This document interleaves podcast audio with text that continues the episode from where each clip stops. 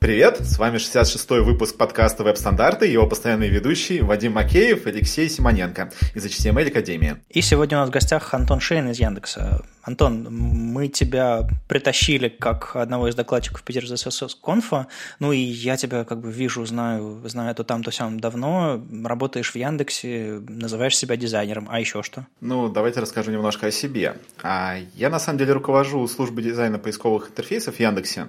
И мы вместе с моими ребятами работаем над дизайном поисковой выдачи. Это то, что вы видите, когда нажимаете кнопочку «Найти» в Яндексе. И так получилось, что мы с ребятами активно используем код в работе.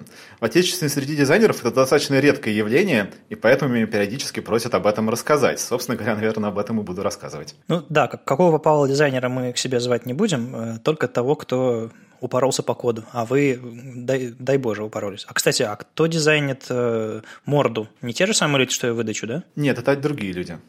Ну, как бы это соседние ребята, но э, морда, ну, главной страницы Яндекса, и выдача – это на самом деле два разных продукта с разными метриками и с разными смыслами. Поэтому там разные дизайнеры. Ладно, я думаю, еще, мы еще пройдемся и по морде, и по выдаче. Пройдемся по морде, хорошо, звучит хорошо. Ладно, а пока события. Я ворвался в номер, чтобы записываться 66-й выпуск подкаста а, бегом с дизайн-просмотра. Только что рассказал доклад, называется «Хватит кирпичей». А, рассказал дизайнерам, что хватит кирпичей. Э, ну, в смысле, кирпичи, вот эти вот дизайны, которые нарисованы в пикселях и не ресайзятся, ничего с ними нельзя сделать, и э, показал примеры дизайнов, где там отрисовано 58 артбордов на, на одном скетчевом документе, только с двумя версиями, одна мобильная, другая десктопная, а что будет, если 5 версий и так далее. В общем, э, а потом продал, продал гриды в конце и образование в, в области HTML, CSS и так далее. Надеюсь, зашло. Ну, посмотрим. Обещаю включают запись и все такое. На том же самом стыке дизайна и кода, на котором я сегодня балансировал перед, перед огромным залом непонимающих меня людей, а, мы делаем конференцию Питер CSS Conf 16 июня, и на неделе мы анонсируем а, новую докладчицу, это Хуей Чень, она из Сингапура, она китаянка, если это так можно сказать. Я в Азии не очень разбираюсь. Ну да. И она расскажет про китайскую типографику. Я видел парочку русскоязычных попыток рассказать про китайскую типографию. И, в общем, нам удалось э, притащить ее к нам. Э, на этой неделе анонсируем, э, может быть, вместе с выпуском подкаста. И, кстати, на этой неделе еще одного докладчика покажем, скорее всего. А в конце недели традиционное поднятие цены, поэтому, надеюсь, мы вас убедим, и вы успеете купить билеты по 4000. Кстати, мы перестали принимать заявки, так что вот у нас более-менее сложилась а, программа. Мы сейчас еще немножко подумаем, всем откажем и не всем, ну ладно, не всем откажем, кого-то примем и покажем, покажем вам всем 8, все 8 докладов в ближайшие недели. Появился новый метап HUD.js в Хабаровске. А, я сначала прочитал его на JS, и очень дерзко а, и, и, и четко он прозвучал. Ну, в общем, 13 мая ребята проведут у себя фронтендерский метап. Э, такая почти мини-конференция получается с самого начала. А, так что поздравляю с почином. Смотрите, в Хабаровске уже есть, а у вас еще нет. Ну и 18 мая будет горячий день э, в русскоязычном фронтенде Moscow CSS номер 3 и Minsk JS номер 2. Э, наверняка будут там прямые трансляции, и по хэштегам будет весело, так что, надеюсь, ребятам хватит пространства. Ну, на самом деле, два – это немного, а вот три метапа в один день. Ну, э, новые появляются, я думаю, что-нибудь такое случится.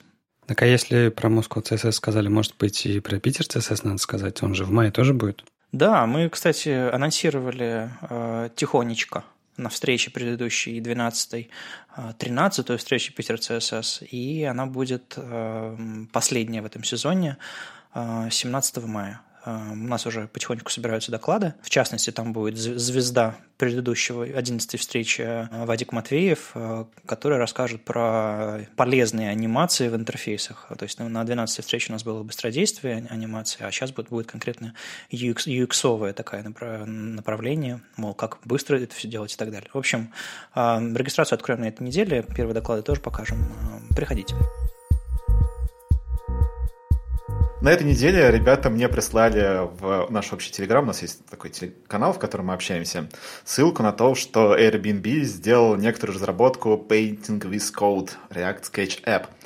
И на самом деле звучит громко, и я постарался понять, что это такое. На самом деле у меня не было времени прочитать подробно, и поэтому я сейчас буду выступать в жанре э, ну, любимом на Хабре, не читал, комментируй.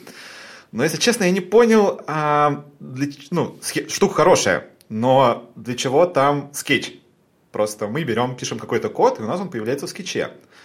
А что с этим делать дальше, и почему тут появляется скетч, или, ну, то есть, зачем он здесь? Почему это не сразу браузер? Если ты все равно написал код, для кого это нужно?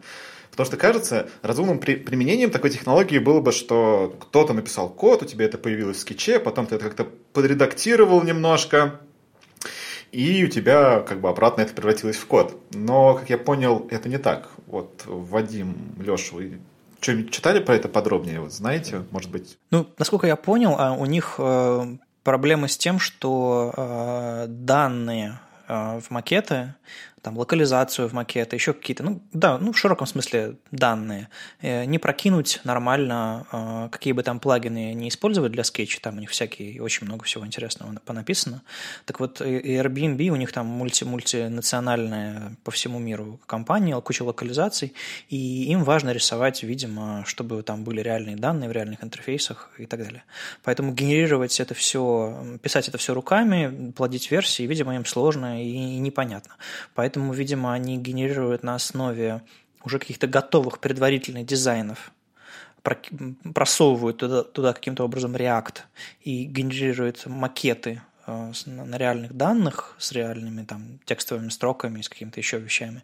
И потом уже эти макеты, видимо, используют в дальнейшем дизайне. То есть это такой, скорее, знаете, генератор макетов, чем э, какая-то такая бесшовная штука, типа из кода в дизайн, из дизайна в код. Ну, я примерно так это понял. Интересно было бы посмотреть, как у них все это работает. Ну, например, то дизайнер пишет этот э, генератор макета. Если его пишет дизайнер, зачем он его генерирует в скетч? Или это пишет отдельный разработчик, который нагенерировал макет, он отправляется в скетч, дизайнер его поправил, потом опять отдает разработчику, тот его проверяет на другом наборе данных, например. Достаточно интересная схема, на самом деле было бы интересно узнать подробнее. А, Похожая штука, на самом деле, вы наверняка не слышали, это протеин. Как-то раз создатели протеина приходили ко мне и моему коллеге Артему Шитову, ну, продать идею, рассказать, и тогда у меня возникло несколько, возникло несколько вопросов. Но там идея, ну, для тех, кто не слышал, что можно сделать? Можно взять э, код, сделать так, чтобы он превратился в Sketch-файл, дизайнер его поправит и обратно этот Sketch-файл отдать в, ну, превратить в код. И сделать такую единую компонентную среду для дизайнеров и разработчиков. Звучит очень здорово на самом деле.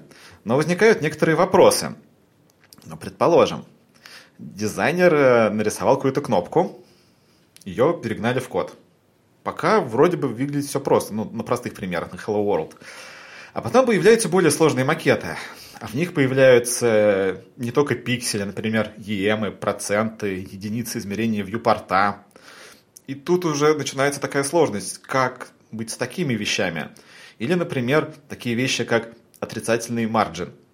Как его вообще в скетче представить? Я, я себе не представляю. К сожалению, ну, конечно, отрицательный margin, может быть, это такое уже скорее из разряда хаков, и в целом им не очень хорошо пользоваться. Но на практике всегда приходится использовать не только честные приемы. Ну, там ведь не только скетч еще, они научились, э, ну, с самого начала ставили себе цель сделать какой-то универсальный э, рендерер, потому что, э, ну, скетч недавно там открыл формат свой в 43-й версии, они еще до этого открытия научились с него рендерить из кода, но они еще и в иллюстратор все это делают, то есть у них SVG, был как основным языком э, как бы хранения вообще информации, а потом уже через дополнительные там всякие э, плагины он генерировался либо в Sketch, либо в, в, в Illustrator, и, по-моему, там, вот я не помню, можно ли там было Photoshop генерировать, но, по-моему, только, только Illustrator, и были потенциальные возможности генерировать во что-то еще похожее э, по форматам. Ну, то есть, есть же всякие, куча, куча всяких фигмы всякие, там, Webflow и прочие истории, в которые потенциально тоже можно генерировать. А, я тоже не почувствовал в этом на самом деле такого замкнутого цикла, потому что в какой-то момент а, вырываются новые технологии HTML, CSS, там, те же самые там флексы гриды, и приходится использовать какие-то другие предусмотренные в этой системе, и хочется всегда спросить, а почему не сразу в браузер? Вот ты правильно, правильно, Антон, вопрос задал. Ну, видимо, видимо, правда хочется, хочется э, на, на, натаскивать элементы интерфейса в удобстве редактора, но данные получать вот реальные, э, причем на лету. И вот пишутся вот такие вот компромиссы. Я, я вот не очень понимаю сейчас про протеин. Это насколько законченный продукт? Его можно взять себе и поставить? Потому что я вот пока вы а, рассказывали все это, пытался это как-то выяснить и не очень-то и смог. Более того, там последние новости, которые ребята у себя где-нибудь писали, это, прошлое, это лето прошлого года. Я как раз помню, как э, летом прошлого года Антон Виноградов э, в Питере на конференции рассказывал там один из э, компонентов всей этой экосистемы, и звучало тогда точно так же круто, но оно вообще работает или это пока только какие-то демо? Я не смог на сайте найти кнопочку скачать, установить, не знаю, запустить npm, install какой-нибудь. Там нет такой инструкции, есть только инструкция, что вам понравится это. В общем, ждем, наверное, пока. На самом деле они как раз на конференции рассказывали э, в августе, по-моему, прошлого года, да, была какая-то в Питере конференция, а, Антон рассказывал доклад, на котором, после которого можно было что-то пойти и скачать. Э, я точно не помню, что это было, но, по-моему, они разделили весь протеин, протеин на какой-то отдельный проект, и там было приложение для Mac, которое позволяло по-моему, подключиться к исходнику и нагенерировать там с помощью JavaScript разных данных, а, в, в живой вьюшке. Ну, в общем, слишком давно это было, но прикол в том, что как бы они долго ничего не показывали, но только рассказывали, мол, смотрите, как классно. Потом, наконец решили что-то показать, и с тех пор больше ничего не слышно.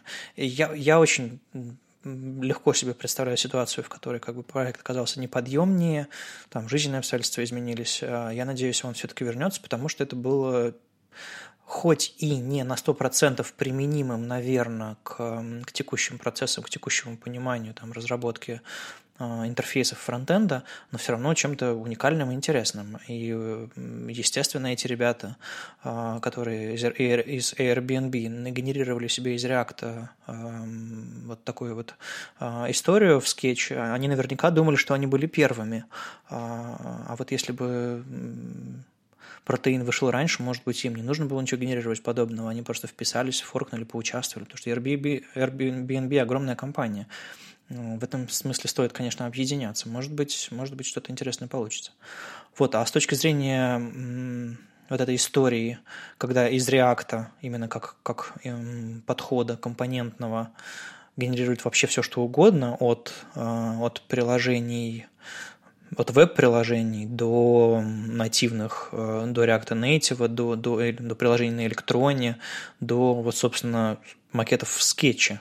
То есть много всяких у них эм, плагинов, не плагинов, но таких рендереров, во что-то третье э, существует. И вот это очередной proof of concept, что как бы система гибкая и удобная для разработки, а делать из нее можно вообще все, что угодно, хоть, не знаю, э, к принтеру подключи, он тебе напечатает из React. Я не знаю даже, что еще можно с этим делать. Если говорить про React, то на прошлой неделе, кажется, была конференция Facebook, где они показывали э, React для VR. И это как раз-таки в подтверждение твоих слов, что достаточно удобная оказалась экосистема. Еще о безумных э, экспериментах, как засунуть непонятные вещи в, в браузер э, отовсюду, из, из любых неожиданных источников. Э, Александр Сурма из э, команды Chrome DevRel разобрался, как же засунуть в, в WebGL – то есть ту историю, которая работает низкоуровнево прямо на, на аппаратных мощностях на видеокарте, а как засунуть туда уже сгенерированные интерфейсы браузерные, потому что на WebGL удобно и быстро рисовать, он такой мощный, что сколько в него там не бросай пиксели, он, они все отскочат и красиво отрисуются а есть какие-то вещи, которые отрисованы браузером уже заранее. И как бы их вместе свести, как бы получить все эти, не знаю, инпуты, кнопочки, все эти вот моменты, связанные с реальным браузерным рендерингом. И раньше я видел попытку эм, подружить WebGL и HTML, который работал следующим образом. Штука называется HTML-GL. Денис Радин про нее рассказывал пару лет назад на конференциях. Там суть была в том, что вы как бы рендерите нормальную обычную страничку, как бы все ок, а поверх верхним слоем к ней рисуется уже прозрачный WebGL, который делает всякие спецэффекты и искажает ваши вещи, там, заставляет их плыть, покачиваться и, там, и видоизменяться, но как бы рендеринг происходит дважды. И это как бы нормально, потому что WebGL даже и ну, как бы не замечает. А тут немножко другая история. Тут через э, Foreign Object, SVG-шный, и Data URI э, прокидывается в canvas то, что получилось, и методом draw image рисуется сверху, в общем-то, какие-то совершенно адские хаки. И причем эм, Александр рассказывает об этом не в духе, ну, типа, вот два овала, а вот сова, а рассказывает, как он к этому пришел через, через тернии, через ошибки и попытки найти, потому что ну, подход абсолютно нетривиальный. И может быть как раз, а, раз уж упоминали VR и веб-VR, как раз полезный а, именно для вот этих сложных вещей, связанных с виртуальной реальностью, с новыми с новыми глубинами интерфейсными. А, ну, во-первых, каламбур, действительно, там появляется третье измерение, глубина, а еще эм, из-за того, что как бы наш, наши глаза в очках а, наш вестибулярный аппарат очень сложно обмануть. FPS а, у приложений, у анимации, которые работают с виртуальной реальностью, должен быть невероятно высокий. Он не должен тормозить, потому что тут же вас, вас как говорил э, Бабук, вас тут же начнет тошнить. И э, плюс там ведь еще два э, рендеринга для, для каждого глаза. Они хоть и похожи, но немножко отличаются. Соответственно, больше, больше пикселей, больше, больше всего. И это можно обрабатывать нормально только на, на видеокарте. Там либо рисовать все, все интерфейсные элементы с нуля, либо каким-то образом прокидывать. И вот, видимо, в эту сторону копает Александр. Эм, я, честно говоря, ни разу еще не видел нормального, адекватного э, веб-GL виртуального интерфейса на виртуальной реальности, которая не вызывала бы у меня воспоминания о, о фильмах 90-х про хакеров. Там тоже с виртуальной реальностью страшно, страшно перлись, но они смотрятся очень жалостливо. Вот до сих пор э, смотрю на, на, на попытки создать интерфейс трехмерный, и вижу вот эти вот хакеры, хакерские фильмы 90-х. А вы видели какие-нибудь удачные попытки а, сделать именно трехмерный интерфейс? Потому что у меня дома валяются очки виртуальной реальности, ну, как бы, пока, как бы, ну, прогулялся по лесу, полетал с чайками, а дальше-то что? Ну, пока нету не то, чтобы интерфейсов удачных трехмерных, нету даже игр нормальных трехмерных. Кажется, что это в первую очередь именно для развлечения трехмерный интерфейс, поскольку если посидеть в очках, то действительно очень сильно утомляешься. И у тех же профессионалов, которые давным-давно работают уже с виртуальной реальностью, это пилоты, это хирурги и прочие очень крутые ребята, у них, насколько я знаю, есть ограничение, что там 30 минут виртуальной реальности, после чего у тебя должен быть перерыв. А если ты будешь Потому что иначе, если ты этого не сделаешь, то ты снимешь очки и уйдешь в шкаф просто спокойно. Потому что вестибулярка начинает обманываться, и из головы начинают происходить плохие штуки. Это как, знаете, это как, как выход в космос, там нужна декомпрессия какая-то или там ныряние. Я, я, я правда, ну, там, не проводил там больше 10 минут в, в очках, и то, знаете, по лайту. Я еще на, американских горках в очках меня пока никто не заманил а, поорать на подвешенном кресле. А, и надеюсь, никогда не заманит, потому что, ну, не знаю, я уже стар для этой ерунды. А вот, вот за 10 минут, правда, утомляешься. Ну, понятно, что нужно дорогое оборудование, плотные наушники и так далее. Я бы очень хотел попробовать этот Daydream гугловский. Они такие мягонькие, цвет, цвета тапочек домашних, и такое ощущение, что в них будет удобно. А если говорить про саму технологию, мне очень нравится этот подход, и нравится он мне почему? Потому что я, у меня когда-то был опыт создания интерфейсов в... Э, я уже не помню, как он правильно назывался, в флеше, короче говоря. И ты, когда привык работать с HTML, пытаешься сделать что-то во флеше, и самые элементарные вещи, как два блока текста, которые должны стоять друг за другом, становятся очень сложной задачей. И та, тот же самый подход, например, будет применять, применим, скорее всего, в каких-нибудь играх HTML5, в которых используется тот же самый Canvas или WebGL, и до этого сделать там какие-то элементы, вот прям, к которым ты привык, и которые воспринимаешь как нечто совершенно естественное, та же кнопка. Раньше было очень сложно. А сейчас с таким подходом, кажется, это ну, одно из очень хитрых, очень странных, но работающих решений. Надо будет попробовать. Я представляю себе, э, э, надеваешь очки, подходишь к интерфейсу какого-нибудь в трехмерном пространстве, кликаешь на селект, и он выпадает так, что, не знаю, ломает тебе ноги со всеми списком всех городов всего мира. То есть, нет, надо, мне кажется, интерфейсы пересматривать, а не просто засовывать из веба. Ну, я себе представляю себе интерфейс трехмерного поиска, ты такой вбиваешь, так, окна ПВХ, тебе выдается такой огромный шкаф, картотека, где ты должен залезть на верхнюю полку, достать нужный ящик. М-м, интересно. Там зайти в, в вкладку с ценами, достать, знаете, такое скеоморфичную трехмерную предложение, растянуть его, достать оттуда окно, примерить его к свой дом. И сказать, м-м, это ничего. И тебе такой, знаете, виртуальный еще э, консультант, возможно, у вас есть вопросы? И такой, нет, спасибо, а он не закрывается, ты его пытаешься убрать. В общем, это будет ад. Надеюсь, все-таки как-то пойдет по другому пути, это останется скорее в развлечениях. На самом деле, одним из способов применения э, VR как раз-таки тот самый Facebook, кажется, на в прошлом году на, на своей конференции они показывали это, когда а, там как раз Цукерберг с другими ребятами делали небольшой демо. Они одели этот э, Oculus, а несколько людей одели Oculus и появились в виртуальной комнате. И появились они в качестве там своих каких-то аватаров, то есть они могли настроить свой вид. А, и он был максимально приближен к ним. И они там, а, это люди находились в абсолютно разных уголках, то есть они не находились на конференции все, но они там все вместе э, очутились и общались друг с другом. То есть это тот же самый чат, то, чем мы занимаемся в Фейсбуке постоянно, то есть, э, не знаю, какой-то социальной сеть, да просто чат. Но они видели друг друга, они видели друг друга эмоции, они видели друг друга движения, и это было достаточно забавно. Это было как раз-таки с помощью VR. Ну, это, кстати, очень похоже на, на то, что мы чувствуем, когда записываем подкаст э, лично, собираемся, не знаю, съезжаемся в академии, сидим за одним столом, там, с Олей, с Лешей, с тобой, там, и я, а, и по мимике по взаимодействию, по всему э, гораздо проще э, поддерживать разговор, гораздо проще понимать, э, как бы в какой момент можно вступить, в какой момент можно там пошутить, мы там перемигиваемся, руками знаки делаем. То есть, если что-то подобное можно будет делать в чате, это будет, конечно, круто, и да, пожалуй, пожалуй, именно вот момент невербальный, несмысловой коммуникации, он, наверное, через VR а, появится в общении.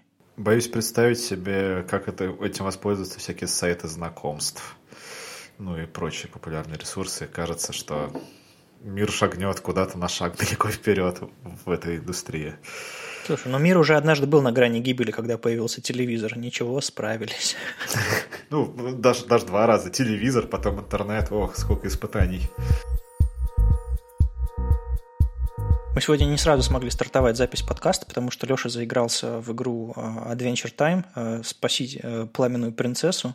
А, Ее сделал Милан Чернота, Чернота, не знаю, на чистом CSS. Ну, то есть там очень простая игрушечка, все работает э, на каком-то ховере, э, можно пройти там лабиринтик, э, если у вас все, все нормально с моторикой, не знаю, крепкая мышка, то у вас все получится. А если нет, то придется стартовать снова и снова.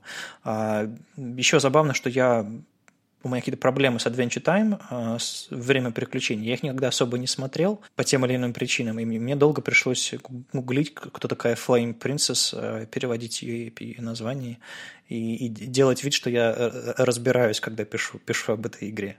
Ну, согласись, принцессу-то спасти надо было, поэтому ну, важное занятие, нужно было подождать запуск выпуска.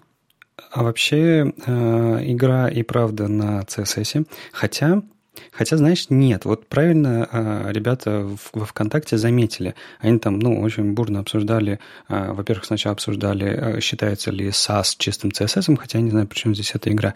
Но потом кто-то пришел и сказал, да нет, тут явно без CSS это невозможно, явно JS есть. И ведь они правы, там есть JS. Ну, Google Analytics же работает как-то, поэтому JS есть, но игра работает без него. И в этой игре главная особенность то, что не сразу понятно, что делать, потому что ты заходишь, у тебя курсор мыши где-то в другом месте, и тебе сразу говорят, чувак, ты проиграл. Ты такой, что? Я еще не понял, что делать, я еще даже э, не начал играть. Но потом разбираешься. Я вот прошел три уровня, а вы как? Я прямо сейчас в нее играю, на самом деле. Э, конечно, полноценной игрой назвать сложно, но как поигрывание мускулами такими, смотрите, что можно сделать на CSS. И некоторые вещи я даже не до конца понимаю, как сделаны. Я пытался открыть инспектор, посмотреть, но это прям надо разбираться. А статьи у него, естественно, нет о том, как он это сделал. Просто смотрите, как классно я могу. Ну, спасибо, чувак, очень классно, но как ты это сделал? Поделись рецептом успеха. Черт, я опять проиграл.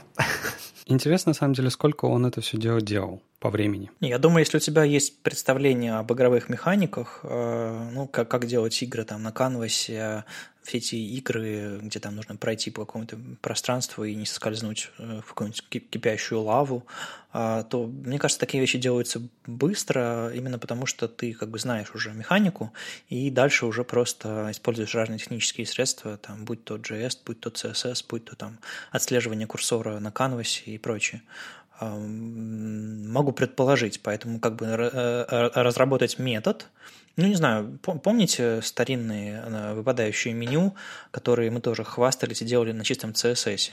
Два уровня, три уровня выпадающего меню. Вот, наверное, здесь тоже примерно то же самое. Там ведь как? Мы срывались с третьего уровня выпадающего меню, и все, оно закрывалось вы проигрывали, а ховер оказывался на другом элементе. Я думаю, тут все на таких же выпадающих ховерах и работает. Просто они в каких-то местах, наверное, полупрозрачные, вернее, прозрачные совсем, поэтому не видно, где они там раскрываются. Ты думаешь, что он просто нам мстит за то, что мы делали такие ужасные меню? Ну да, а, на самом деле вот этот вот момент CSS only, а, когда ты только осваиваешь технологии или когда ты Э, ну да, на, на таком начинающем, начинающем среднем уровне э, кажется, кажется классным. Просто потому, что ты делаешь интерфейсы в одном месте, и тут же делаешь какую-то динамику. Ну, то есть мы привыкли, что какие-то переходы, кейфрейм, анимации какие-то а, можно делать в CSS, а какие-то более сложные нельзя, но хочется. И поэтому начинаются всякие CSS-ные хаки там с а, хранения состояний компонентов в, в чекбоксах, радиокнопках, все эти выпадающие меню. И в итоге мы, как, мы, мы с одной стороны храним все в одном месте, код получается классный, мы друг другу хвастаемся, но, вот, но в итоге Пользоваться этим неудобно, пользоваться этим сложно. И получается, что вы сорвались с одного пункта меню, а оно тут же спряталось, как бы без, никакой задержки нет вообще. И это проблема доступности. И как бы тут в игре это э, элемент стратегии, как бы сорвались с камушка, начинаете заново. А в реальной жизни это интерфейсы, которые мешают вам выполнить задачу. Поэтому не увлекайтесь CSS-only штуковинами, а, мой совет. А, не бойтесь добавлять кусочки JavaScript в моменты, когда это нужно, для того, чтобы меню закрывалось не сразу, например, для того, чтобы состояние нормально обрабатывались JS, а не просто работали на связке безумной чекбоксов, а, когда HTML подвинул немножко, и как бы все сломалось к чертовой матери. Мы, мы же знаем, какой хрупкий HTML. Я себя почувствовал, как будто бы сейчас в другой, в альтернативной реальности. А, Вадим, такое ощущение, что ты говоришь, что сейчас э, все сайты делают без JS. Не-не-не, а я люблю решения, которые прогрессивно улучшаются когда типа сначала они просто работают, потом работают лучше, лучше и лучше и так далее. Но если они э, из-за этого э, работают хуже, из-за того, что там прогрессивно улучшились, непонятно для кого, э, то это плохой, плохой вариант. Поэтому JS, с JS все нормально, с CSS все нормально. Главное, чтобы сайты были удобными. Ну, то есть была какая-то дискуссия одно время даже не дискуссия, а такая распространенная точка зрения, что типа, а, если сайт сделан single-page application какой-нибудь, если он сделан там на каких-то там генерируемых компонентах, работает на чистом JavaScript, значит он недоступный. JS – это такая вещь, которая мешает а, интерфейсам быть доступными. На самом деле это полуправда, как, как и вот эта полуправда с CSS-only решениями. Нужно просто использовать вещи в нужных местах и по назначению. То есть, чтобы и семантическая разметка была, чтобы CSS использовался в нужных местах, и чтобы JS помогал там, где HTML и CSS не справляются. И я имею в виду без хаков. Потому что хаки – это сложный код, это хрупкость кода. Так что баланс, инь-янь, вот эта вся история. Ну, кстати, ты вначале сказал, что если сделать все на CSS, то код получится в одном месте, весь собранный, его будет легко читать.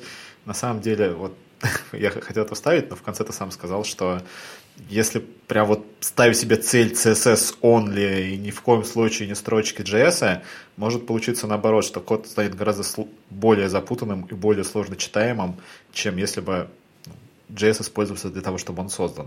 Ну, то есть, понятное дело, что что угодно можно сделать э, на JavaScript без CSS, на HTML без CSS. Ну, правда, люди картины в Excel рисуют. Но это не значит, что это самый лучший способ нарисовать картину, или он оправдан чем-то, кроме как «Эгей, смотрите, что можно сделать в Excel». И на самом деле все эти веселые игрушки, эксперименты, технологии, чтобы, знаете, раздвинуть границы возможного, это все классно. А, но просто иногда люди увлекаются, и, на мой взгляд, JS only – это тоже очень большое увлечение, когда мы забрав... воссоздаем то, что браузеры, то, с чем браузеры работают неэффективно, или нам кажется, что неэффективно. Когда мы заменяем а, работающие, хорошо работающие, понятные технологии одной, которую мы как бы четко разобрались, я говорю про всякие CSS, NGS и прочие истории, получается, получается не очень не реактом единым, э, хайп э, есть и у других технологий. Э, тут вот вокруг CSS уже, уже который месяц много чего интересного происходит, главным образом из-за гридов. То есть там про, про кастомные свойства мы все уже немножечко отзвенели, про прокалки, там шлюзы тоже прошла, вот гриды вот самый сок. И раз в неделю выходит очередная там не игрушка, но, по крайней мере, руководство или какой-нибудь плейграунд, песочница, а, для того, чтобы можно было поиграть с, с гридами. Я сегодня рассказывал дизайнерам про гриды, а, но не советовал ничего такого, потому что я их выгонял из формочек, в которых можно натыкать себе автолейаут, стеки всякие э, и прочие истории, или просто там параметры объектов в скетче, в фотошопе. А тут их снова загонять в формочки, где они себе могут натыкать гридов, ну, не знаю, по-моему, надо просто перестать бояться и написать э, декларативные текстовые описания интерфейса, чтобы оно магически заработало. Это очень классный момент, ценный. Э, я свой такой момент первый помню, когда текст превращается в картинку. Ну и, собственно, о чем речь? Э, CSS Grid читшит Али Алы вышел э, на этой неделе, и снова, снова очередной playground, который как будто бы помогает понять, но с другой стороны, вот смотрел я на днях, э, когда готовил свой доклад на разные полнейшие руководства по гридам, и то там, то сям чего-то не хватает. То всяких там фу- описаний функций repeat, то автофила, то автофлоу и всяких нюансов, когда можно управлять заполнением э, сеток грядовых э, по повторам там, или какими-то нюансами взаимодействия. Самые классные вещи по-прежнему у Рэйчел Эндрю и Джен Симмонс. То есть, как бы хотите прям совсем чего-то с краю э, новенькое, вчерашнее, то, то вот, вот эти две, две, две прекрасные женщины. Не знаю, демка выглядит красивой, но на самом деле вообще совершенно непонятно. Я вот тут тыкаюсь просто все это время и очень сложно понять, на самом деле, что здесь происходит. Тут как, какого-то объяснения, понятно, нету, но и тыкаясь на все, все эти параметры, что-то ясности не приходит. Поэтому, как таковые, вот такие вот демки, они, ну, мне кажется, не очень нужны. На самом деле, гриды — это одна из областей, в которой я еще не копал. И, честно скажу, когда я увидел э, сценарий этого подкаста, я увидел, что они есть в обсуждении, решил познакомиться, что это такое. И открыл демку, попробовал, посмотрел, не понял, что от меня хотят. После чего посмотрел э, на Mozilla Developers, MDN, просто описание того, что такое гриды, и там вот прям вот несколько абзацев, я ехал в такси, я вез ребенка к врачу, и у меня было 5 минут на то, чтобы просто пролистать статью. Ты просто читаешь описание и так, а, ну вот, теперь понятно.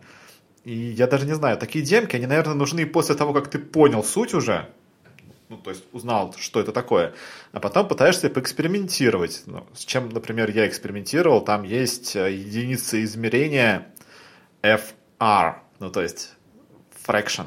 Да, фр. Я, кстати, очень люблю, что в CSS все больше и больше единиц измерений, и они все милее и милее. Ну, то есть фр. Звучит как код. Вот такой фр, фр. Ну, у меня был такой слайд на моем, на моем докладе про гриды год назад, да. А, ну, на самом деле, те статьи, которые ты читал на МДН, э, написала не кто-нибудь, а Рэйчел Эндрю. А, она написала туда 8 статей вводных, не просто в духе а, тут как бы API Э, к гридам, тут, э, тут дырка, а тут мы не знаем браузерную поддержку. Вот, ну, типичная статья на MDN, при всем уважении.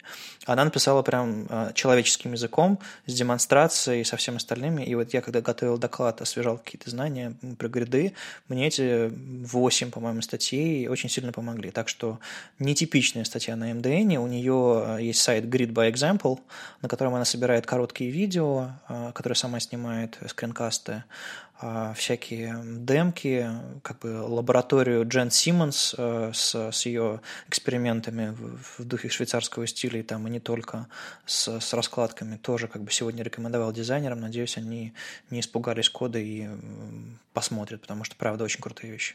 Ну, кстати, только что посмотрел поддержку гридов, и если еще полгода назад на Canayus были какие-то такие красно-зеленые что-то, то сейчас нижний ряд весь уже зелененький прям приятно. Ну вот только Edge. Ждем э, новую реализацию гридов, потому что старая, она так себе. И прям с, с, с самого, самого сока э, из старой реализации в, в IE и Edge, где она, собственно, впервые появилась, пока, к сожалению, не сделать. То есть я, я вижу, что э, автопрефиксер пытается сделать какие-то штуки, там, подменить э, repeat функцию внутри гридов там на какие-то там еще аналоги старой спеки, но что-то получается так себе, поэтому я бы, честно говоря, не рекомендовал вам пытаться фалбэчить а, гриды да, да даже флексы на самом деле нормально не фалбэчатся на E10 а, по-хорошему. Так что, видимо, нужно делать какие-то фалбеки на флоутах. Вот, а Dudley Story еще сделал периодическую таблицу на гридах. Ну, то есть вы видите, что люди из, изо всех сил пытаются э, понять, как же нам их использовать. И в одной из, кстати, статей Рэйчел Эндрю на МДН есть э, очень простой пример, как она делает обычный адаптивный сайт на трех раскладках, типа мобилка, планшет и десктоп, э, на гридах. То есть она на, на медиавыражениях переключает э, template area гридовские и просто одной строчкой меняет вообще вид и расположение всех блоков. Вот это очень классный пример, и на самом деле я знаю, что еще Сережа Попов, московский орг Moscow CSS, выступает на фронт, э, на фронт, на фронтенд конф, вот очередная конференция про фронтенд название, которое я забыл. Да, в, в июне, кажется, в начале. Он там тоже про гриды рассказывает и собирается что-то там переверстать на гридах популярное. А, и показать, как они могут в реальной жизни пригодиться. Так что вот реальных демок нам, как обычно, не хватает. Так что если у вас будет а, зуд а, покопаться, не знаю, переверстайте главную Яндекса, как мы когда-то баловались. Слушай, а вот интересно в этой демке, ну там HTML, CSS Core, JS нет, отлично. Я, кстати, удивился, что у меня этот, этот пример работал, а потом вспомнил, что у меня в Safari как раз 10.1, в которых гриды включены по умолчанию, поэтому это, это прекрасно. Ну, просто такое, знаешь, осознание пришло. Ты же видишь этот редактор CSS? Почему там написано CSS? Там же нет ничего, кроме CSS. Или это уже совсем, совсем тяжело у разработчиков? Ну, учитывая, что любой CSS – это валидный SCSS, стартуя разработку какой-то демки в SCSS, ты просто заранее готов к тому, что если ты хочешь, ты можешь использовать какие-то переменные. И, наверное, да, для истории, ну, решил что-то использовать. Но, по-моему, у него там ничего, ничего нет. А, кстати, есть раз уж этот выпуск про фронтенд, и надо что-нибудь полезное вам впихнуть в головы, а у него там есть а, в Media All end max width 750. Так вот, писать all и end не нужно. Пишите директиву медиа и сразу пишите свое медиа выражение. Вот эта вся end screen или all screen или вот эта вот вся ерунда, это все по дефолту, поэтому пишите как есть. Не нужно лишние байты браузеру бросать. Об этом, кстати, недавно Виталий Харисов рассказывал про 10, 10 килобайтов э, главной страницы Яндекса, как это все зажималось для старых мобилок. И он тоже упоминал, что медиавыражение можно писать короче, без всякой ерунды. Про использование или использование препроцессоров, зачем их использовать везде, а не только в, в тех случаях, когда они действительно нужны. На самом деле, поскольку я пишу много CSS-кода и сам использую препроцессор Stylus, э, я его использую даже в тех случаях, когда делаю что-то отличная от обычной своей работы. Почему? Ну, потому что у тебя в голове уже складывается какая-то модель использования кода, и некоторые вещи ты просто уже привык писать, и на голом CSS их обратно... Ну, то есть я могу это написать на голом CSS. Я ну, знаю, как их писать, я не забыл это. Но какую-нибудь вложенность или что-то BEM-ориентированное писать на голом CSS, это просто больше строчек текста, это больше какой-то рутинной работы, которая в целом не обязательно, когда ты можешь включить препроцессор, и привык им пользоваться, у тебя уже настроено как бы в костном мозге уже он вшит.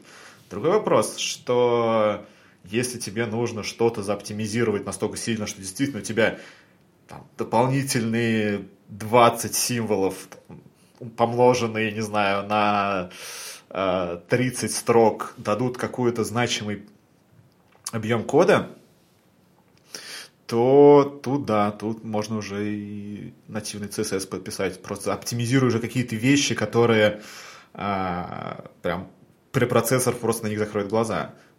Но это, ну, я как дизайнер обычно редко до этого дохожу.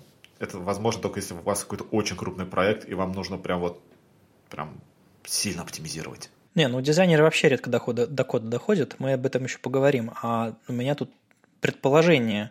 Судя по тому, что ты не обиженно говоришь об этом, ты, скорее всего, не видел мой доклад про ванильный CSS, в котором я как раз топчу все твои идеалы про, про стилус и про все остальные препроцессоры и говорю, что лучше писать CSS чистый ванильный, тогда ты через полгода будешь понимать свой код, другие люди будут понимать твой код, и вообще мы будем писать не на кофе скрипте, а на Java скрипте, на реальных спецификациях э, разной степени готовности, но реальных, а не фантазийных. Ну, в общем, есть доклад, э, брошу ссылочку, конечно. Доклад я, конечно, не видел, но просто даже если бы я его видел, мне было сложно было бы обижаться, поскольку, ну, странный спор, типа, что круче, молоток или плоскогубцы? В каком контексте? Для чего? Для каких нужд? Там, гвозди забивать удобнее молотком, плоскогубцами удобнее, там, не знаю, два провода скрутить между собой.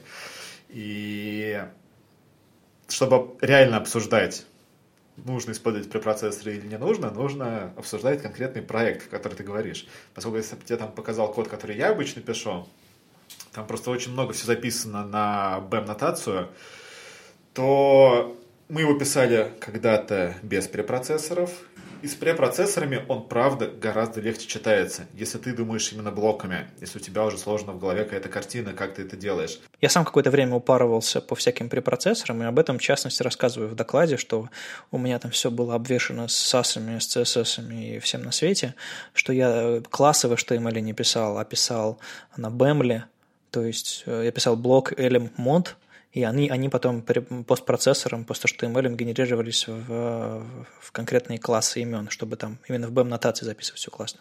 Но Прикол в том, что как бы мой код не работал по умолчанию без сборки, и в нем было очень сложно разобраться людям, которые не врубаются до конца, а бывает такое частенько, там приходят новые люди в команду, еще что-то такое. Поэтому, когда узкая команда людей или даже один человек упарываются по своему стеку, а, бывает очень сложно привести туда новых людей. Ты сейчас так рассказываешь, такие советы даешь, как будто бы звезда на YouTube. Да, я звезда на YouTube, между прочим. У меня есть свой... Нет, у меня нет своего канала, но меня пустили на канал Академии рассказывать про шорты. Нет, про шорты. А, рассказывать про фронтенд. А, это мы все назвали HTML-шорты, потому что шорты – это короткое что-то. А, и э, мы выпустили первый, первый эпизод этого шоу, в котором я рассказываю, можно ли вкладывать ссылку в ссылку. Спойлер, можно, а, но осторожно. Посмотрите сами, если, если не видели. В общем, мы научились снимать видео, мы продолжим это делать. Генеральный план делать по одному видео в неделю, как минимум.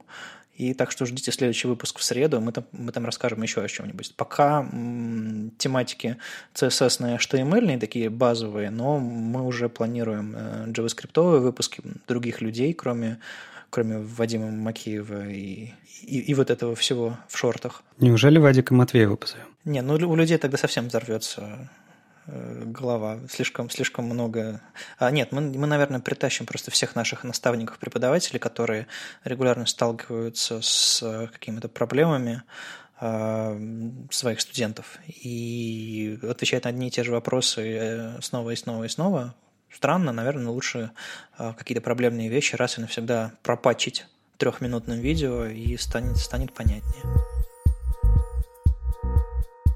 Ну и мы уже подползли к теме нашего подкаста, можно сказать, почему мы тебя, собственно, позвали. Мы пытаемся понять, а, наверное, что ты расскажешь в своем докладе и чего ты не расскажешь. Можешь а, в двух словах объяснить, чего, чего интересного мы узнаем на Питер CSS, а, а чего не узнаем, просто потому что у тебя всего полчаса. Всего полчаса. Да, на самом деле у меня действительно будет полчаса. Кроме того, на английском, э, и это мой первый доклад на английском, очень стрессую по этому поводу, но буду готовиться.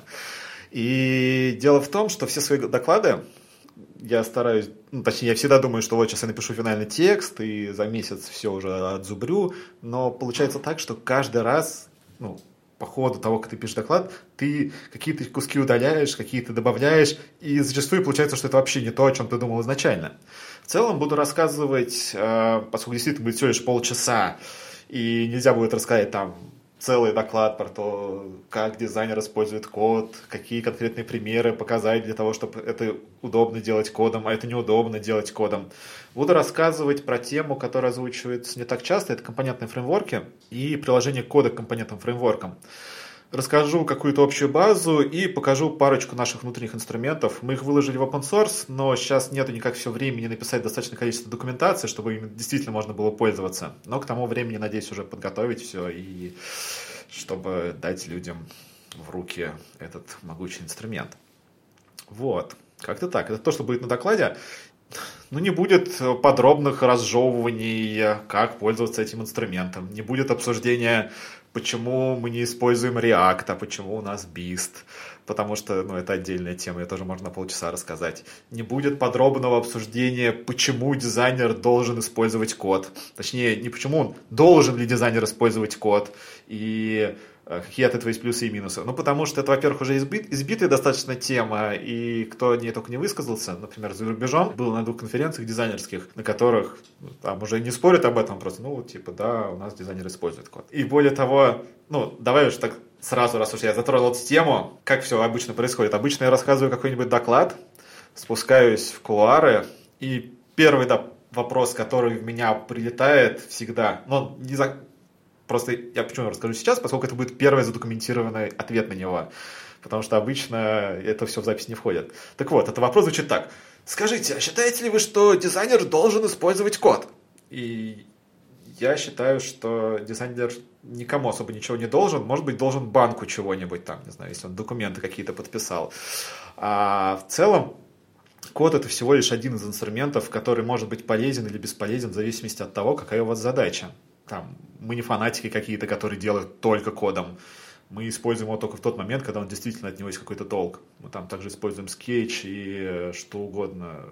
Там, рисование на салфетке, на бумаге, на доске.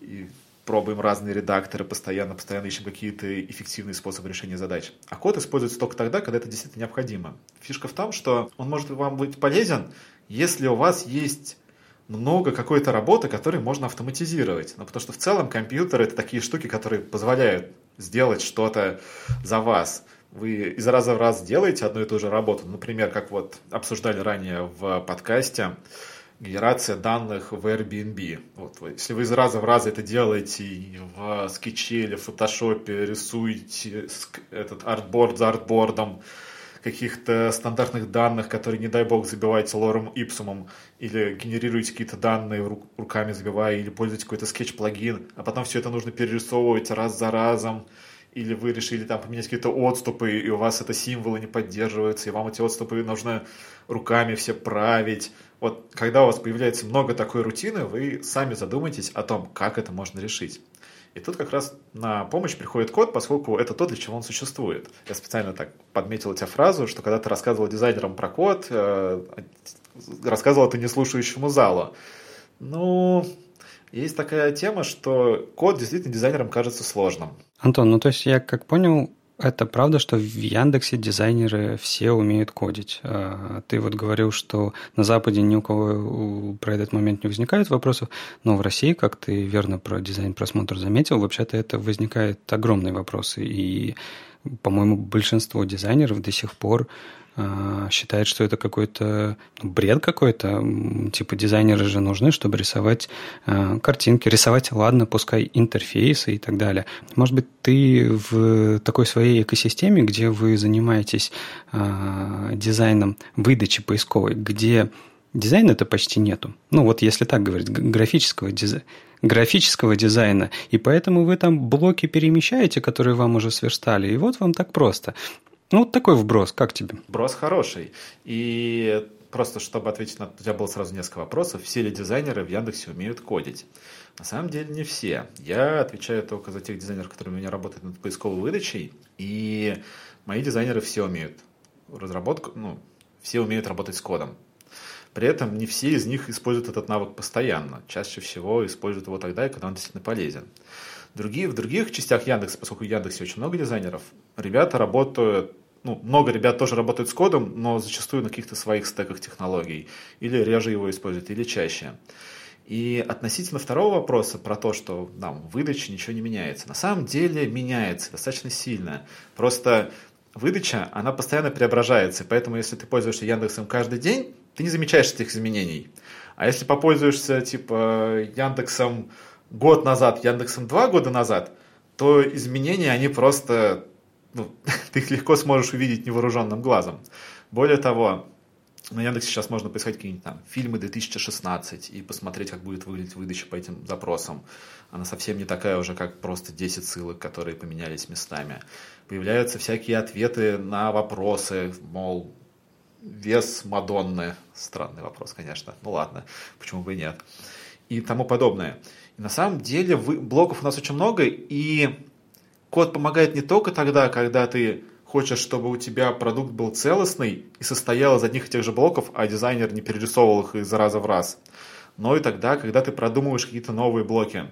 Потому что когда ты работаешь с данными, а поиск Яндекса это всегда какие-то данные, и в целом там выдача Airbnb, выдача букинга, это всегда какой-то набор данных, который у тебя есть, ты не можешь их моментально улучшить. То есть ты не можешь сказать, что ну давайте у нас все заголовки станут э, э, замечательно понятными. Это очень сложная и большая разработка. И если дизайнер не учитывает это в своем дизайне, то получится, что он нарисует какие-нибудь идеальные, предположим, сниппеты. Ну, такой, сниппеты это такая комбинация из синего заголовка, зеленого урла и кусочка текста на выдаче, если в самом упрощенном варианте. Даже если дизайнер нарисует их какими-то замечательными, там, вот, э, так можно будет очень легко понимать, что вам нужно по этим заголовкам, а потом технология ну, столкнется с тем, что в реальном мире технология дает другие данные, весь этот дизайн будет неприменимым. И поэтому дизайнеры поиска, например, проверяют свои решения на реальных данных всегда. Если мы раньше, мы раньше делали это прямо в иллюстраторе, тогда еще скетча не было. Это просто много рутины. Но если вы посмотрите на любой современный сайт, то он тоже состоит из тех же самых готовых блоков, но которые вы можете а, ну, отрисовать вручную, в этом нет ничего страшного. Ну, правда, нет плохих или хороших инструментов. Есть просто инструменты, которые вам сокращают путь или не сокращают путь. Если посмотреть на тот же скетч, как он сейчас развивается, то в, него, в нем появляется очень много всяких плагинов, которые позволяют работать с теми же самыми реальными данными. Например, Craft, очень известный. А, но проблема в том, что когда вы его используете, это всегда какая-то полумера как выглядит дизайн в крафте. Вы берете, рисуете какой-то элемент, потом вам нужно его э, размножить, берете кусочек JSON, то есть вы уже должны понимать, что такое JSON, вставляете его, размечаете поля, какое поле JSON соответствует какому элементу на макете в символе, после чего нажимаете размножить, там матрицу каких-то элементов, они размножаются, и в целом вот вы поработали с реальными данными. Но дальше начинаются всякие интересные моменты. Предположим, вы заложили в своем макете какую-то высоту текста. Она у вас в JSON меняется. И в Sketch пока, хотя, может быть, уже есть и такой плагин, я не настолько хорошо слежу, наверняка кто-нибудь сейчас слушает и говорит, что да, есть такой плагин в Sketch, есть уже 10 лет. Ну, правда, если есть, то здорово. Ну, есть наверняка плагин для этого плагина, который исправляет работу плагина. Возможно. А, но суть в том, что большинство плагинов, они как-то пытаются приблизить Sketch к HTML. Вот, правда, очень сильно пытаются но зачастую доходит до того, что уже проще просто что-то прям в HTML поправить и изучить там уже, что такое теги, что такое CSS-свойства, их не так много, и работать с ними, чем изучать очередной плагин. Я сегодня видел, как, как девушка в первом ряду, слушая, слушая доклад, э, своей подруге рассказывала и делала жест пальцами, знаете, показывая угловые скобочки, и говорила что-то страшное в духе, мол, господи, как я ненавижу эти вот штуковины, я ничего не понимаю, и в общем, может быть, дело в угловых скобочках, но нет, на самом деле. Э, я хотел немножко спросить про как вы именно тестируете. То есть я видел хороший доклад про то, как на кастомных свойствах CSS тестируются разные штуковины, то есть там, не знаю, цвет э, на, на 2 тона меньше сделали, выкатили, проверили. Я знаю, что в химии, например, там еще в других отраслях используются так называемые эволюционные алгоритмы, когда что-то случайным образом меняется, и смотрится, насколько оно выжило, условно говоря, насколько показатели изменились в нужную сторону. Потом еще раз что-то случайно меняется, и еще, еще, еще, эти все изменения накапливаются, и тогда получается усредненный, но лучший из всех возможных вариантов. То есть не дошли вы до такого эволюционного тестирования, или пока все еще сами двигаете ползунки с цветом? Смотри, такие штуки есть. Я не знаю, просто могу ли я открыто назвать, как этот проект называется, поэтому не буду называть его.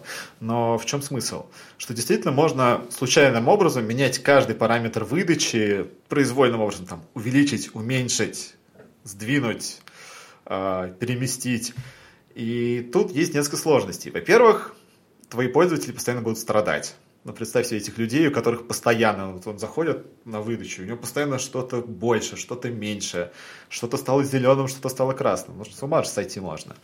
Вот. А вторая проблема, что э, тот, то, что получится в результате, у тебя должен быть какой-то очень хороший способ сказать, что это действительно стало лучше. То есть у тебя должна быть какая-то метрика. А метрик у поиска очень много. И, предположим, есть такая метрика, как время до первого клика. Ну, то есть, насколько человек быстро кликнул на снипет. Ну, если упрощенно говорить, я сейчас не буду как знать, что называются. Но смысл такой. Так вот, а представьте, что вы начали показывать в снипетах номер телефона у какой-нибудь организации. И время для первого клика возросло, а более того, на какие-то из снипетов вообще перестали кликать.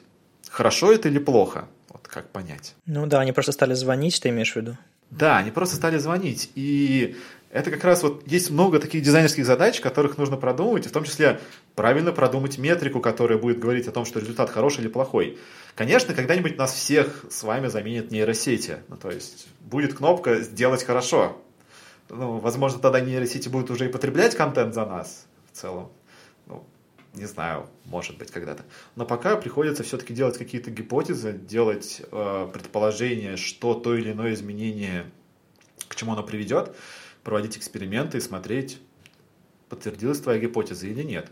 Иначе можно очень долго перебирать много бесполезных вариантов. Можешь рассказать, как, э, какие дизайнеры к вам попадают вообще в Яндекс? То есть ты говоришь, что у тебя в команде все так или иначе умеют кодить. А они пришли с этими навыками или вы просто ищете на самом деле нормальных дизайнеров, ну, нормальных российских дизайнеров, которые ничего не умеют, кроме как рисовать?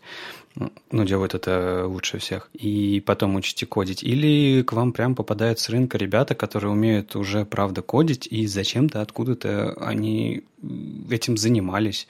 А, мне просто вот интересно вообще э, вот этот рынок в России, он, он уже более-менее устаканился, и дизайнеры, правда, э, стараются сами изучать кодинг? Или это все-таки необходимость конкретной компании? На самом деле мы ищем именно дизайнеров, которые умеют хорошо делать дизайн, если можно так сказать. Это работа со сценариями, умение, ну, графический стиль и все прочие навыки, которые нужны именно дизайнеру для его основной профдеятельности. А навыки кода они приобретают уже попав ко мне в команду, ну, потому что в моей команде они важны. Там в других командах они могут быть не важны, например. Вот у меня важны. Поэтому я людей, которых отбираю, единственное, на то, что я смотрю, это то, что человек в целом понимает, что это такое, ну, что у него есть какие-то задатки, что он не сопротивляется этому и не против. Ну, то есть, что если я ему объяснил выгоды, и он понял, что ну да, надо бы попробовать, этого уже чаще всего достаточно. И на самом-то деле, если, ну, большинство дизайнеров когда-то были фрилансерами. Вот так вот у нас сейчас рынок сформирован. И когда они были фрилансерами, они как-то трогали HTML. И когда они его как-то трогали, они в целом, у них есть понятие, что такое, ну, как представля... что представляет собой веб-страница и э, что такое CSS. Вот. Это базовый навык есть у большинства ребят. Вот прям самая основа. А если у человека есть самая основа, то развить его до уровня, когда он начнет пользоваться этим как рабочим инструментом, совсем несложно. Поскольку, ну, правда, это не rocket science, это там не какой-нибудь race condition в C++. Это даже, по большому счету, не программирование. Ну, то есть, это кодинг, наверное, право, правильное слово. Бедные дизайнеры уходят на фриланс, заражаются HTML, а потом попадают в Яндекс. Страшная история. Таких дизайнеров, которые вообще бы не представляли, что такое HTML, я их очень редко встречаю. Но это очень сильный графический дизайнер, например, который работает только с полиграфией. Но там тоже, как оказывается, что они писали какие-нибудь скрипты для иллюстратора в результате, которые помогали им рутину из, при работе над какими-нибудь визитками автоматизировать. Слушай, а у тебя в команде бывали э, такие дизайнеры, которые вот они приходят, они там прям звезды, но они и правда только видели этот, э, видели когда-то где-то код на фрилансе. И ты им такой говоришь, ну вот у нас э, мы такие классные, мы используем все инструменты по назначению, и кодинг это один из инструментов. И вот у тебя одна из задач будет вот тут чуть-чуть поделать, и лучше всего э, ее, эту задачу будет решить с кодом. И, и вот человек вообще в никакую. Не хочу кодить и все. Я дизайнер с большой буквы, и пускай кодят те, кто, э, тех, кого вы нанимали на э, эти обязанности. Вы тут мне впихиваете две, две обязанности в одну. Я не хочу так. Бывали вот ребята такие, которые ни в какую не хотели а, переходить на эту сторону? Вот именно так не было, поскольку это прям отношение человека к жизни. Вот когда кто-то говорит, что это не моя обязанность, я это делать не буду это безотносительно дизайнер, не дизайнер, это плохая жизненная позиция. Если есть что-то, что помогает тебе делать задачи быстрее, и ты этим отказываешься пользоваться, и при этом плохо справляешься со своими задачами, то неважно, код это или работа в скетче, или работа в фотошопе, что угодно, какая разница. Ну, отказываешься, отказываешься. Твоя жизненная позиция таких людей ну, сложно в целом с ними работать.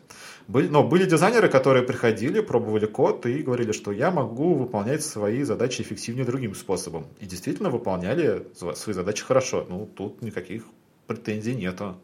Как бы. Просто нету треб... Ну, то есть, инструмент — это не какая-то обязательно такая штука, вот которой ты просто должен и все владеть. Ты ничего не должен. То есть, ты вот умеешь как-то решать задачи. Если результат хороший, ты молодец. Если в данной среде ты не сможешь решить задачу просто потому, что ты не готов освоить какие-то инструменты, а своими текущими инструментами не справляешься, ну, как бы ты просто не справляешься с задачами, а не тут дело не в коде совершенно. Просто представь себе дизайнера, который говорит, не хочу осваивать скетч, хочу рисовать в фотошопе. Ну, ладно, можешь в фотошопе делать так, чтобы вся команда могла с тобой работать? Ну, здорово. И хочу Photoshop, хочу иллюстратор, хочу InDesign, хочу рисовать только на салфетках, хочу вылепить из пластилина в натуральную величину. Ну, если это решает твою задачу, да, пожалуйста, почему бы нет? А некоторые дизайнеры, наверное, хотят на React е писать, чтобы потом в скетч генерировать. Видишь, такие тоже, тоже бывают. Я знаю, что э, дизайнеры как раз-таки из Яндекса, у меня есть несколько знакомых, э, они на кофе-скрипте пишут, чтобы, ну, по крайней мере, писали раньше, чтобы в этом, во фреймере что-то генерить, что-то такое было. Да, ну просто э, каждый дизайнер на самом деле под, ищет подходящие ему инструменты, которые позволят ему решать свою задачу наилучшим образом, быстро, не делая рутины. Просто ты можешь потратить кучу сил на рутину, тогда у тебя не останется сил на что-то действительно хорошее.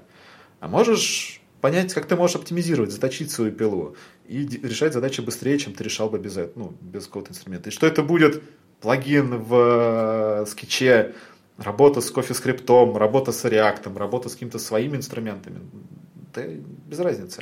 Главное, чтобы дело делалось. Не, ну если ты, если, ты как, если ты как дизайнер оказываешься в ситуации, когда у тебя, не знаю, одна ночь, а на утро нужно, не знаю, 500 бейджей, то ты придумаешь, как из Excel прокинуть в InDesign, например, или там, не знаю, сверстать э, и напечатать оттуда. То есть, как бы задачи иногда ставят в, в ситуацию, когда даже самые, да, самые примадонны от, от иллюстратора э, садятся и начинают кодить.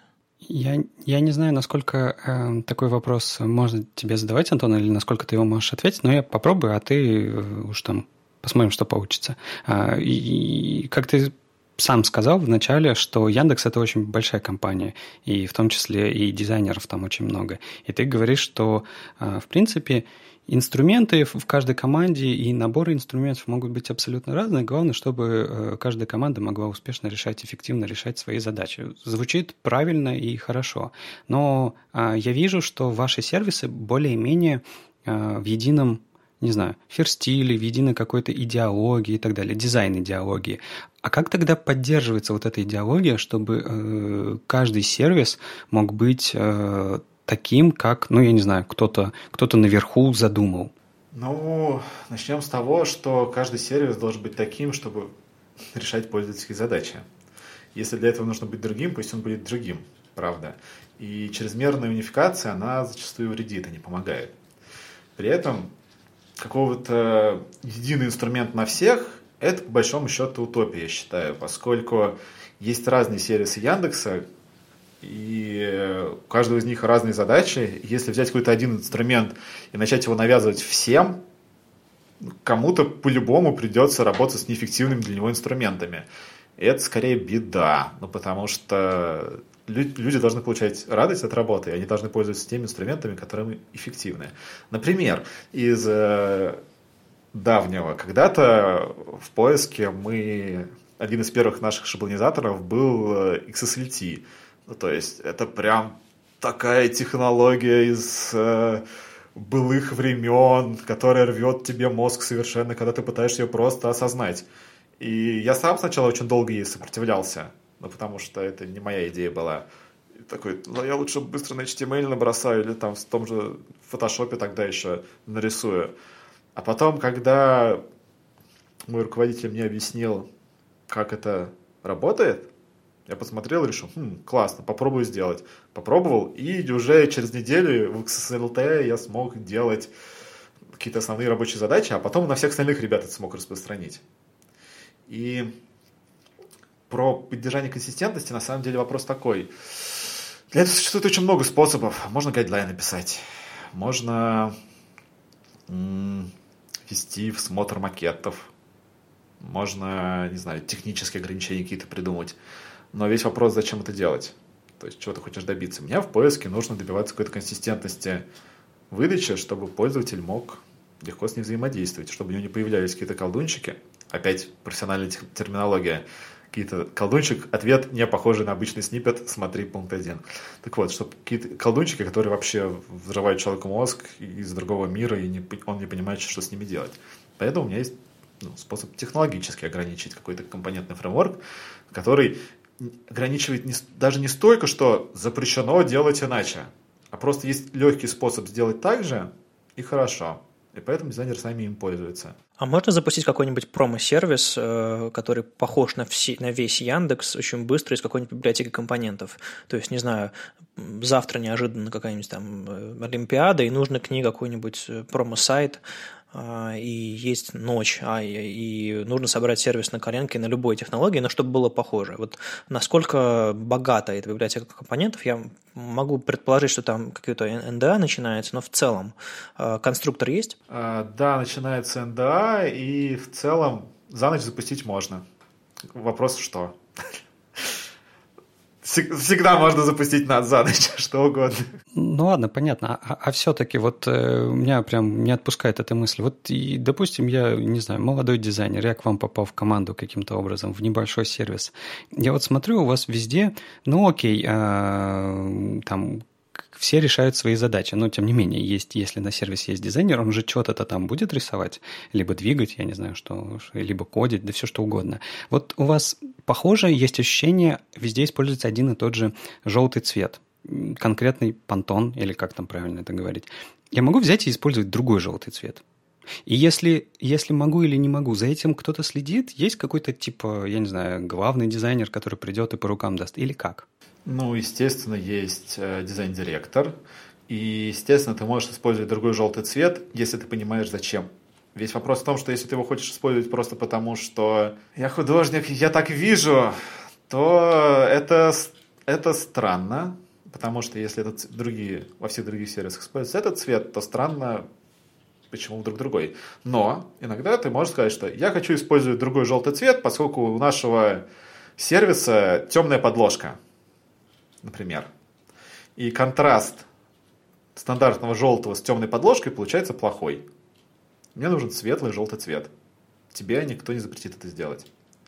Просто потому что ты всегда решаешь задачу. Э, дизайн интерфейсов — это не рисование картин маслом, Просто я вот пытаюсь выразить себя этим интерфейсом, у меня очень богатая натура, я хочу, чтобы люди видели именно такой цвет э, грустный лимон, потому что сегодня вот так вот у меня настроение выразилось. Нет, ты решаешь какую-то задачу людей. Ты желтый цвет, цвет акцента на странице. Цвет акцента, значит, он должен, ты его должен легко найти, и он должен выполнить именно то действие, которое самое важное для этой страницы. Если вдруг ты его меняешь, ты должен понимать, почему в данном случае акцент должен быть другим цветом. И именно вот так вот строится дизайн, а не просто потому, что мне так захотелось. То есть, получается, это более технический все-таки дизайн, а не там какое-то самовыражение. Но слово технический дизайн очень обширное. Под ним, не знаю, раньше понималось вырезать машину из фотографии и придать ей блеск, там, не знаю. А, просто любой дизайн – это всегда решение какой-то задачи ну, я имею в виду дизайн интерфейсов, это не самовыражение. Если ты хочешь самовыразиться как-то, то для этого есть другие профессии. Ну, то есть есть картину нарисую, красивую, чтобы все прям увидели, хотя с современным искусством не обязательно красивую, а просто чтобы все увидели и поняли, что вот как у человека в душе так глубоко все. При этом, если ты это выразил в интерфейсе, а человек из-за этого не может купить, не знаю, себе кроссовки, то ты не молодец совершенно. То, то есть человек зашел на страницу, ищет купить кроссовки, и тут на него накатывает тоска. Он такой, о боже мой, черт, я прочувствовал настроение автора. И не хочу уже покупать кроссовки. Это плохой интерфейс. Ну вот выясняется, дизайн не творческая профессия. В смысле? Ну, а что, смотри, что понимать под собой творческая профессия? Ну, что, что такое творческая профессия? Просто вброс. ну да, спасибо. На самом деле творческая профессия, инженер это творческая профессия или не творческая профессия? Инженер, не знаю, архитектор или инженер танка. Творческая это или не творческая профессия? It depends. А вот если подумать, от чего это на самом деле зависит, а зависит от того, насколько хорошо у тебя детерминирована задача. Например, у кассира задача детерминирована очень сильно. Возьми продукт, прокатай его через сканер, положи в корзину, возьми с человека деньги. Ты там не можешь применить какое-то творчество, хотя можешь, конечно, но от тебя этого никто не ждет. Задача простая, рутинная, не творческая. Инженер, который проектирует новую, не знаю, систему для стиральной машины, которая должна избавить ее от того, что машинка прыгает, когда там отжим идет. У него нет четкой инструкции. Для того, чтобы сделать такое решение, используй так-то, так-то, делай так-то, так-то. Вот тебе решение. Ну, если бы это было так, не нужен был бы инженер. Он думает, что я могу сделать для этого. Он при- придумывает какие-то решения, экспериментирует. Это уже, скорее, с моей точки зрения, творческое решение. Вот именно творческая профессия. И точно так же дизайнер. Ну, и, кстати, слово дизайнер, оно такое же общее, как слово менеджер. Типа, менеджер творческая профессия или не творческая профессия? Менеджер бывает э, свободная касса, тоже менеджер называется. А бывает менеджер, который управляет какой-нибудь огромной компанией, от его решения зависит судьба там, продукта или огромного количества людей. Это уже скорее творческая профессия. Так что вот этот depends, он как раз в том, насколько у тебя задача детерминирована. А у дизайнера интерфейсов, каких-то продуктов, она обычно не настолько детерминирована, чтобы считать ее не творческой. С вами был 66-й выпуск подкаста «Веб-стандарты» и его постоянные ведущие Вадим Макеев и Алексей Симоненко из HTML Академии. И сегодня у нас был в гостях Антон Шейн из Яндекса. Что будет на следующей неделе, непонятно. Может быть, мы вытащим Олю из ее суперпроекта, а может быть и не вытащим. Но знаете точно, подкаст будет, мы вас не бросим. Услышимся на следующей неделе. Пока. Пока. Пока.